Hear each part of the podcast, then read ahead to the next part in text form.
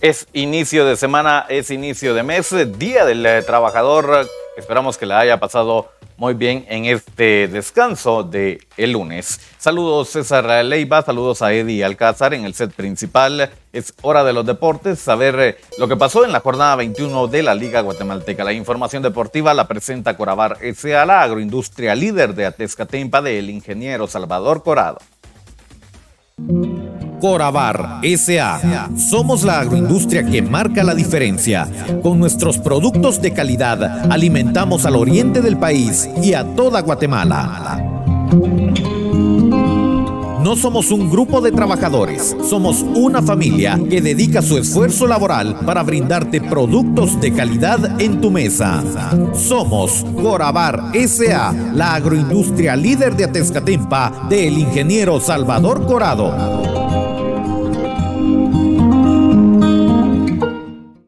Esto es el segmento deportivo. Muchas gracias por estarnos acompañando a esta hora de la noche. Es el momento para que demos paso a lo más importante del deporte nacional. Acá hacemos el resumen de la jornada 21. Damos inicio con el partido de Municipal enfrentando al equipo de Antigua. Se esperaba un partido reñido, un partido bastante disputado. Sin embargo, al 17 aparecería Matías Rotondi para poner en ventaja al equipo Escarlata 1 por 0 lo estaba ganando ya el equipo de Municipal.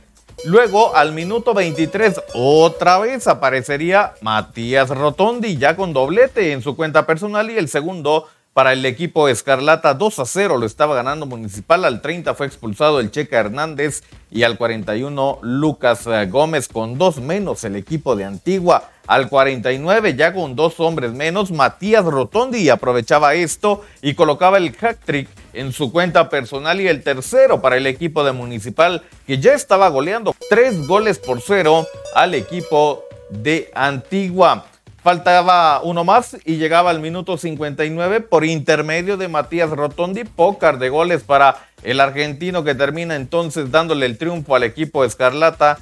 Cuatro goles a cero sobre el equipo de Antigua. Otro partido Misco recibía la visita de Guastatoya. Este partido también me daba mucho de qué hablar y fue al minuto 48 que aparecería en el segundo tiempo Gabriel García para poner en ventaja al equipo chicharronero. Ya lo ganaba el equipo misqueño 1 por 0, pero al 90 más 1 aparecería el costarricense Ángel Porras y colocaría el 1 a 1 marcador con el que termina este encuentro. Otro de los juegos, el equipo del Xelajú recibía la visita de comunicaciones, ya lo anticipaba, Marini Villatoro esperaba que el equipo crema no fuera a perder el tiempo y la respuesta llegaba al 33 por intermedio de José Corena que terminaba ganando en medio de la defensa y mandaba el balón al fondo. 1 por 0 lo estaba ganando comunicaciones y con esto nos íbamos a ir al descanso. Fue en el segundo tiempo, al minuto 50, que aparecería Zarías Londoño para poner el 2 a 0. Así como lo oye, lo estaba ganando el crema en la tierra altense en la casa del Xelajú Mario Camposeco 2 a 0. Sin embargo, al 67 aparecería Cristóbal Castillo para poner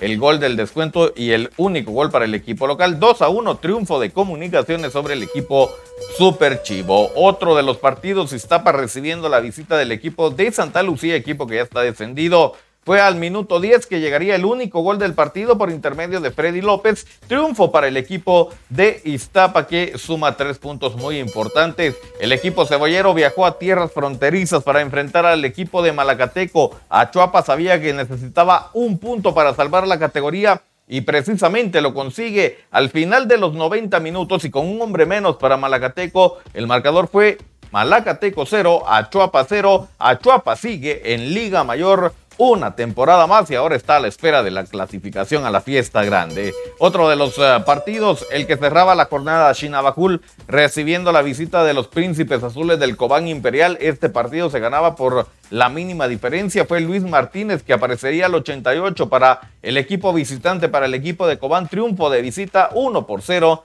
sobre el equipo de Shinabajul. Ahora es el momento de conocer la tabla del clausura, cómo están ubicados los equipos comunicaciones líder con 41 puntos, segundo lugar municipal con 40, mismos 40 para Xelajú, en tercero con 29 puntos aparecen Cuarto Antigua, quinto el equipo de Guastatoya con 28 están en sexto Misco y Chinabajul en séptimo con 23. El Deportivo Achuapa es octavo. Lo está siguiendo el equipo de Cobán Imperial en noveno lugar y suma 21 puntos. Iztapa tiene 20 en décimo lugar. Décimo primero Malacateco con 19 en el sótano Santa Lucía que suma 18 puntos. La acumulada, atención, Comunicaciones líder con 80 puntos, Municipal segundo lugar con 73, Antigua es tercero con 70, con 69 cuarto Xelajú, quinto Cobán Imperial con 60, Guastatoya es sexto con 59, séptimo Chinabajul con 54, Achuapa suma 51 y es octavo Malacateco tiene 50, vaya qué reñida va a estar